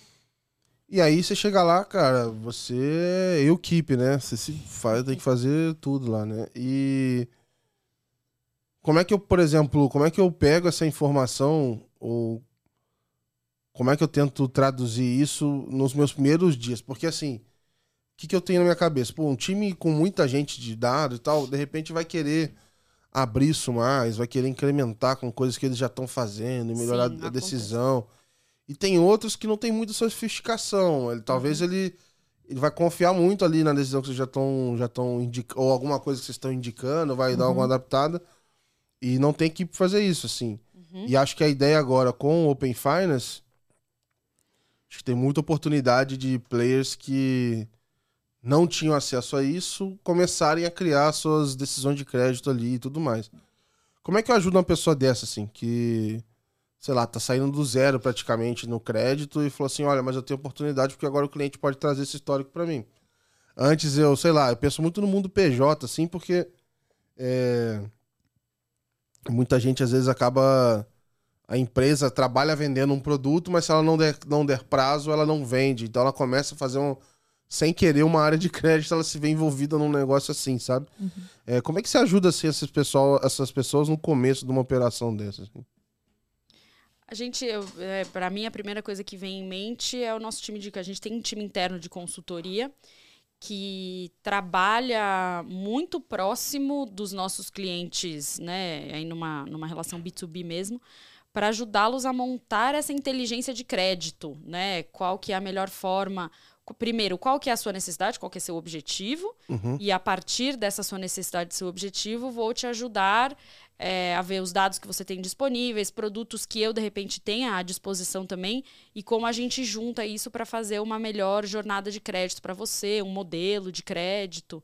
Então, a gente trabalha dessa forma com os É, nossos clientes. Até mencionar, nesse início, provavelmente ele tem uma base ainda não consolidada, muito Aham. pouca coisa. Então, a consultoria até entraria, daria para mostrar primeiro um caso de uso, com o que já existe, até para dar insights, porque muitas vezes isso é uma coisa muito normal. Os clientes chegam, às vezes, é, os menores, né, sem saber o que eles querem, na verdade. Uhum. Então, a ideia até de consultoria é orientá-los. Ah, Você quer uma política de crédito? Esse seria o melhor momento, ou visando a sua target, visando o que você está vendendo, visando os seus objetivos. E aí, usando produtos genéricos mesmo, que daí a Serasa tem um leque de opções para oferecer. A isso, né, que a gente falou. Leque de opções cruzando com os dados de Open Finance, leque ainda não cruzando com os dados de Open Finance. Aí fica uma bastante campos ali que ele pode utilizar e a consultoria ajudaria nessa construção. Que eu acho que o Open Finance vai trazer muita gente pra isso, assim. Sim. Eu tenho Sim, tido conversas sim. com pessoas que. é, não só Open Finance, né? Mas já começaram a olhar pro Bakers as Service e aí Uhum. estão entrando nesse meio. Aí vê Open Finance, opa, vou ver E se é eu mexo com um- isso também. E é legal então. você falar isso, porque às vezes as pessoas pensam, a Serasa é muito grande, só tem cliente muito É, grande. perfeito. Não é, tá? Uhum. Não é. A gente atende, a gente faz pilotos ali, né, Carol? A gente tá no dia a dia também de pequenos e médios, tá? A gente tem, inclusive, um segmento comercial e de produtos dedicado a fintechs. Legal. olhando só a necessidade né, de- desse, desse tipo de cliente. E a gente, dentro do, da- né, na nossa via de Open Finance lá em produtos, é engraçado que a gente mistura tudo. A gente está falando com o cara da comercial que cuida desde a instituição financeira muito grande e o time comercial também que está olhando a fintech, porque o nosso produto ele, ele ajuda todos esses públicos, né? Do maior ao menor. Então, então isso é importante, é, é- é bem acessível mesmo. E o legal é que daí a gente tenta, é, a gente ente- isso que a gente tá na visão piloto, né? A gente nem tá indo na visão consultoria, que entraria no detalhe, no detalhe. Mas no piloto mesmo, a gente já se reúne e fala o que, que é o entregável bacana para esse cliente. Que é um marketplace, por exemplo. E a gente vai nessa direção.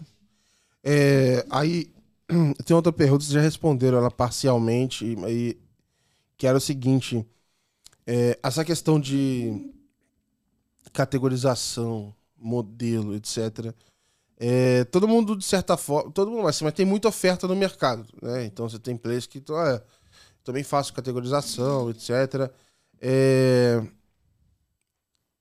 e diferenciar isso um do outro não é, não é trivial, assim, né? Você só só não é igual um carro, né? Que você olha um ainda, mais até carro não dá direito, mas Você não olha um pro outro e fala assim, ah, eu gostei mais desse aqui porque é mais bonito, né?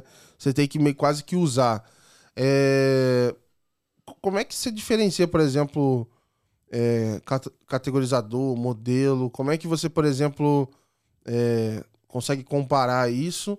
E se também se é comum também o pessoal é, rodar alguns. Porque assim, o próprio Sim. próprio Scorpio, quando eu penso assim, será? Pô, geralmente o pessoal tem até mais de um fornecedor e aí vai passando, Sim. é, dependendo do caso, começa até a ter relevância para comparar. Tem acontecido isso no Open Finance também? Como é que tem sido isso? Sim, sim. A Serasa está muito acostumada, todas as soluções de analytics dela, a trabalhar com o que a gente chama de backtest. Uhum. Então é isso. Até porque, e aí vou falar de universo Serasa como um todo, não só Open Finance, a gente tem diversos scores na prateleira. Porque cada um vai atender um cliente que tem uma necessidade diferente. Mas como que, que esse cliente sabe qual é o que vai performar melhor pro caso dele? Fazendo um backtest, Uhum. né? Então, e a gente trouxe essa experiência do backtest que a gente já trabalhava é, com outros tipos de produto para os produtos de Open Finance. Então, o cliente tem a possibilidade de fazer um backtest com a gente para comparar mesmo o resultado. É, a- a- o nosso maior interesse é que ele comprove que há benefício em utilizar essas soluções. Porque senão não, não, não faz sentido, né? E, então a gente ajuda ele a internamente comprovar que há benefício em trocar um score pelo outro, ou em passar a usar um renda Open Finance, porque ele vai ter um ganho de performance, para que faça sentido para ele seguir como nosso cliente, seguir essa contratação, seguir investindo no Open Finance, porque ele está vendo. Isso é uma coisa que eu ouço muito de cliente menor, especialmente, né?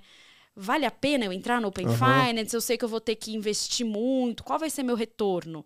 Isso é natural para um mercado que está começando. Sim. E a sim. gente tem muito como objetivo, assim, ajudar esse cliente a, a, a ver que tem, sim, benefício, né? E essa parte de.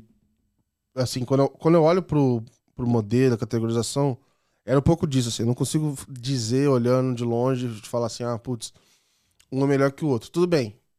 É, pra, pro meu contexto, né? Acho que tem, tem esse, esse disclaimer importante também, porque você pode ter essa diferença de contexto e um performar melhor que o outro. Acho que é um exemplo que eu tenho bem claro na minha mente que o nosso, a gente já recebeu feedbacks, né, e foi demonstrado que o nosso é melhor, até por ser essa questão que a gente tem os annotators, né, então vai acabar sendo mais preciso. Mas um exemplo, acho que clássico é o do Pix, que na verdade é um salário. Ah, perfeito. Aham. O que que acontece? Hoje, vamos supor, eu mando todo mês mil reais de Pix para alguém. Isso um categorizador padrão vai categorizar como Pix. Uhum. O nosso já, ele já entende que aquilo é um salário. Então, apesar de ele estar viu a escrito recorrência. ele vê a, vê a recorrência e vê valor. Então, Legal. fez padrão, não- ele não vai ver só puramente o descritivo Pix. Uhum. Tá? E isso é uma coisa super. daí A gente volta por causa da diarista, né? Que é um case de uso legal de, ins- de inserir no mercado de crédito, né? Ela, ele vai entender que aquilo é a renda daquela pessoa, o nosso categorizador. Então, acho que isso é um.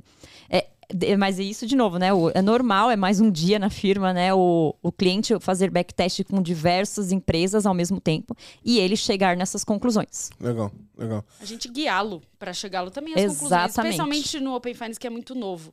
Aí por isso que até nesse formato de backtest para alguns clientes, para os clientes, né, a gente faz até esses pilotos e até com esse viés, ah, é uma é uma é um banco médio, não, é um banco focado, tipo, é um investimento, é uma empresa de investimento, é um marketplace, já indo com viés de como ele poderia fazer análise de casa Uhum. na- dentro da casa dele quando ele receber os dados escorados. Legal. E vocês falaram de case. O que, que vocês podem contar de case daqui ou, ou de fora? O que, que vocês podem compartilhar aí de interessante aí que vocês já têm visto? Podem dividir com a gente. Eu acho que esse case do exemplo do salário, acho que é, é- foi um case É, o bastante Pix, no bacana. geral, é, é uma interrogação, assim, para classificar, né? Não, Pix é, pode ser qualquer coisa. Pix pode ser um restaurante, Pix pode ser. Aham. Ontem mesmo, o flanelinha de rua me passou o Pix, que eu estacionei na rua ele, para ele olhar o carro. Ele me Olha, passou um Pix. É Passou o. Pix. Passou um Pix. Então, Pix hoje em dia pode ser qualquer coisa. Então, para você a gente É, conseguir. pra, pra muita gente, o Pix, ele virou uma entidade. ele- tipo assim, não é dinheiro. É, faz um Pix. É, faz um Pix, Eu, né? eu, eu fico conformado com isso. Do tipo assim, ah, é, é o Pix de não sei o quê. Cara, é dinheiro, assim. Você não falava, faz o, tipo assim, o TED. Tipo assim, não. não é, É pa- que o Pix virou a moeda, né? A gente não tem mais o- Exato, a é- célula, né? é A gente- mais Virou uma leve. personalidade, isso, acho. e é mais leve você falar. É. é, faz um Pix do que fazer bem paga, o boleto, não É, sei. boleto é um nome verdade. forte. É, É verdade. Mas o Pix, acho que ele substituiu muito, tipo, ah, me dá dois reais, ah, faz o Pix de dois reais, né? Então, é, acho que virou muito isso. Então, essa, esse foi um case de uso que foi bem bacana e foi retorno do próprio cliente, de falar, olha, vocês identificaram um salário aqui que eu fui ver, e daí até o próprio cliente ficou incrédulo. E voltou e falou, não, faz sentido, porque tem a... Aham. daí a gente explicou, não, realmente, o nosso categorizador, ele olha, é, percor- ele olha a recorrência, ele olha valor, ele não vai simplesmente olhar o, valor, o, o nome descrito. Então, esse foi um bem bacana que eu acho que a gente recebeu de feedback positivo. O case de renda, né, é, é esse. É, hoje a gente vê que os nossos clientes têm uma dor muito grande em identificar renda com assertividade, né? aham. Então, definitivamente, é, a- o nosso produto de renda aliado ao categorizador, né, que nos permite, por exemplo, identificar renda para um profissional autônomo, que foi o exemplo que a Angélica deu, ou até quebrar as, as fontes de renda de um cliente, que é o que o nosso produto de renda entrega, o que é uma renda recorrente que ele recebe, uma renda pontual que ele está recebendo, que ele fez um resgate de investimento, ou que é, por exemplo, uma renda que está vindo de um salário e uma renda que está vindo de outra fonte, porque às vezes a pessoa tem um imóvel alugado, né? Então ela recebe o salário, mas ela tem um imóvel alugado. Então a gente consegue fazer essas identificações. Que na hora de enriquecer, você consegue, inclusive, é, pegar informação de onde tá vindo o dinheiro para cruzar com a, com a sua base. Consigo cruzar com a minha base? Consigo, porque eu estou olhando no detalhe, né? O descritivo e transacional daquele cliente. Então, eu consigo ver, de repente, no exemplo que eu dei aqui de um imóvel alugado, poderia conseguir identificar que aquilo é uma, todo mês, está caindo o mesmo valor. Às vezes pode até ser um Pix que a pessoa está pagando para pagar o aluguel, né? Então, eu diria que o case de identificação de renda, eu acho que é um bem Legal. importante hoje. Teve o case também de recuperação de crédito, né? De matriz cruzada, é, o score usual versus o score com o Open Finance, dando um percentual bom de recuperação de crédito. Legal. A gente teve um case, é, foi com uma instituição financeira, onde a gente comparou para um Mas é o grupo. quê? Quem não tava pagando recebia? Era um, gru- era um grupo de clientes que ele fez uma análise de crédito no passado e ele forneceu crédito para essas pessoas. para algumas sim, para outras não, né? E aí ele pegou esse grupo de clientes, passou para a gente e falou assim: agora eu tenho informação de Open Finance dessas pessoas. Me diz quanto que seria o score dessas pessoas se eu tivesse usado lá atrás. E aí, fazendo essa análise, a gente identificou que a gente conseguiria ter reduzido em 4% a inadimplência dele Legal. se ele tivesse usado na época o Score Open Finance, porque ele poderia ter identificado, ou de repente ter não dado crédito para alguém, né, que, que, que acabou virando inadimplente mesmo, porque o risco era maior, Aham. ou até ter aumentado o crédito para uma pessoa que ele identificou com um risco maior, mas na verdade dava para ter Ia- confiado no mais. final ia mudar a análise dele. Ele ia Ele ia ganhar os aprovados e rejeitados ganhando mais. Ele ia ganhar mais. Esses dias eu ouvi uma. Uma pessoa me contou. é, é, eu tô igual aquilo, né? O, ah, o meu amigo. Mas, Primo assim, do meu É, amigo. uma pessoa ouviu uma frase e tava me contando, assim, que era. É, era o seguinte. E aí tanto faz quem falou, ma- mais a frase. É, mas era uma, uma. Uma crença de que os clientes do Open Finance são ruins, ou potencialmente ruins. E pra mim, na minha cabeça, eu fiquei. Eu achei totalmente contra-intuitivo, assim. Porque primeiro eu pensei assim, cara, quem são os clientes do Open Finance? Todo mundo pode ser. Sim, com É, certeza. Qualquer. Se alguém compartilhou o dado, pô, primeira coisa, assim. E a segunda, se eu fosse pensar em totalmente em hipóteses aqui, eu criando dois cenários extremos. Um, eu tenho uma pessoa que tá desesperada por crédito, Uhum. e ela vai compartilhar e vai fazer o que ela, na verdade, compartilhar é só mais uma Uhum. da forma de fazer. Ela viu o vídeo lá no YouTube de como é que aumenta o limite, como é que consegue cartão, e ela tá tentando de tudo. Mas na outra, a pessoa que tem um histórico bom e tá tentando ver qual é, assim. Então eu não consegui chegar em nenhuma boa hipótese que diz quem é. Acho que tem vários, assim, né?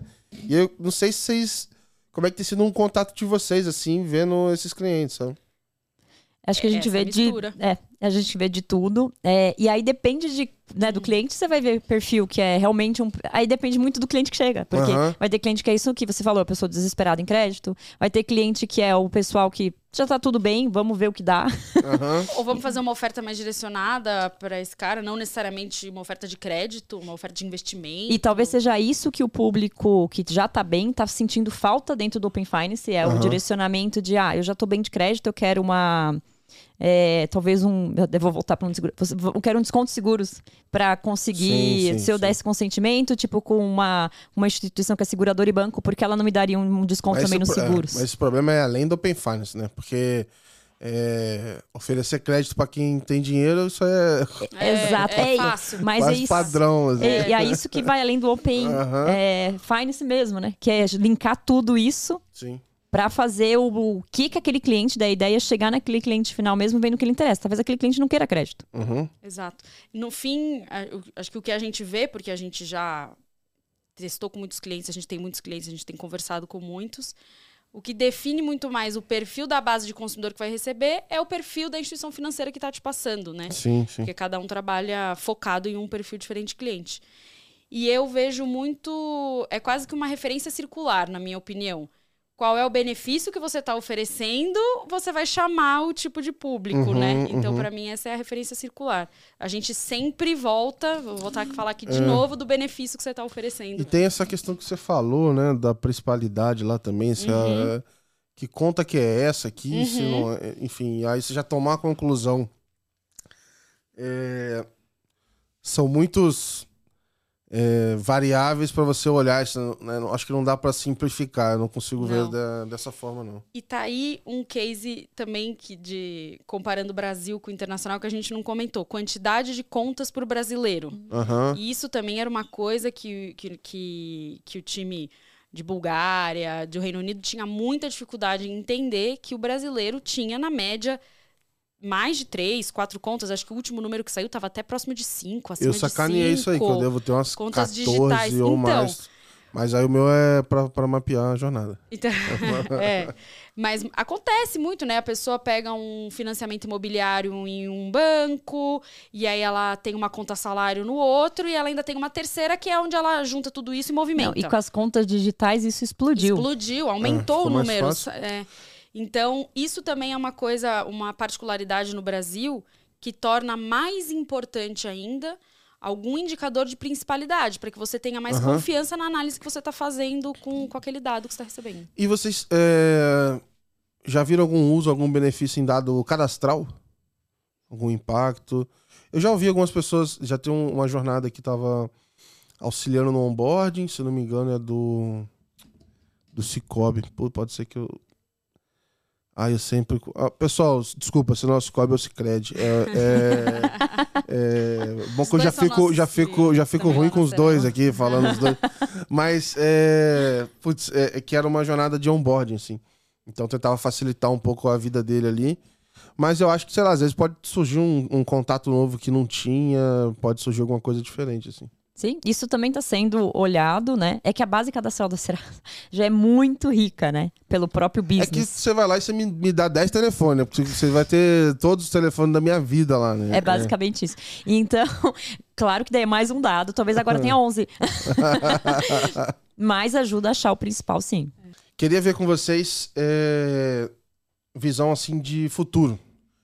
Como é que vocês pensam que esse negócio é, vai evoluir? O que, que pode ter de melhoria? É, os dados acho que ainda hoje podem vir meio tortos, etc. Mas assim, pra onde é que vocês acham que a gente pode evoluir assim no, no, no Open Finance? Eu acredito muito no, no sucesso do Open Finance. Acho que, bom, todos os números já mostram que a gente está nesse caminho de sucesso.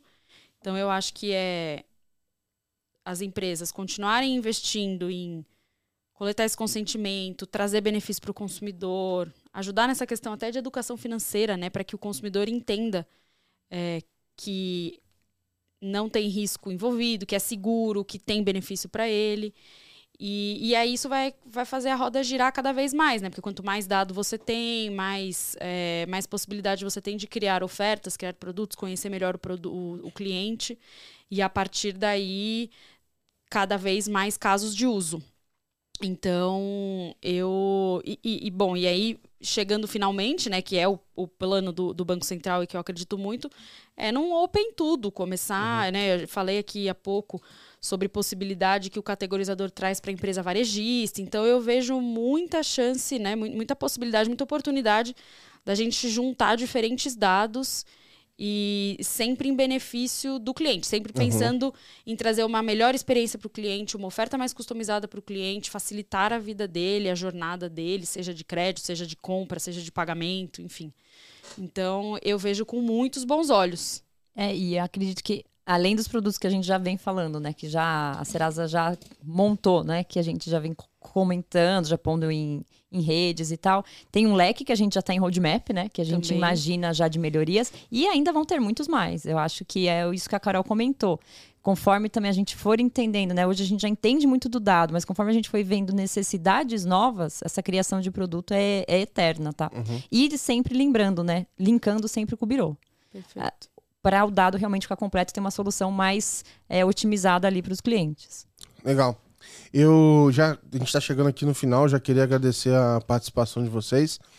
Mas antes, eu estou fazendo essa pergunta para todo mundo aqui. Acho que é a melhor forma de encerrar o podcast. Que eu queria ouvir de vocês é, alguma história pessoal, alguma coisa, curiosidade que vocês possam compartilhar que fizeram vocês felizes aí nos últimos tempos. Então, já tenho escutado de tudo aqui de mudança de cidade, é, conseguiu viajar com o pai, voltou a tocar numa banda, encontrou com o filho, enfim, já, já tive várias histórias e queria ver o que, que vocês podem compartilhar aqui com a gente. Nossa.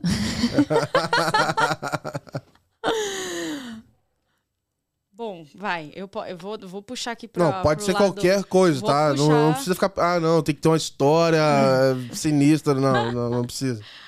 É, eu tô num momento super legal de vida que é, a família toda, na verdade, tá feliz, porque são no mesmo mês, que vai ser o mês de julho, duas coisas muito boas vão acontecer na família, que é o nascimento da minha sobrinha. Então, eu tenho um irmão mais velho e, e ele e a minha cunhada vão ter a primeira filha. E alguns dias depois, meu casamento, que eu tô ah, aí há um ano e meio também organizando. Então, é uma coisa que é, te consome de uma forma muito positiva, gera uma expectativa muito gostosa, une a família, a gente está botando todo mundo para organizar junto com legal, a gente, acompanhar legal. todos os preparativos. E aí você fica. Já, já comecei a entrar naquela fase de não dormir direito, pensando como vai ser e tal. Então, acho que esse é um momento bem gostoso, assim, que eu tô, que eu tô vivendo agora. Ah, legal, animal. Bom, pra quem tá implantando um, um casamento, Open Finance fica fácil, é né? Fácil. É, tudo é referência, né? Imagina fazer os dois ao mesmo tempo, então. tudo é referência. Bom, acho que linkando, acho que é um momento do que tá acontecendo meio que também na, na empresa. A gente tá para entregar um projeto imenso envolvendo Open Finance. É verdade.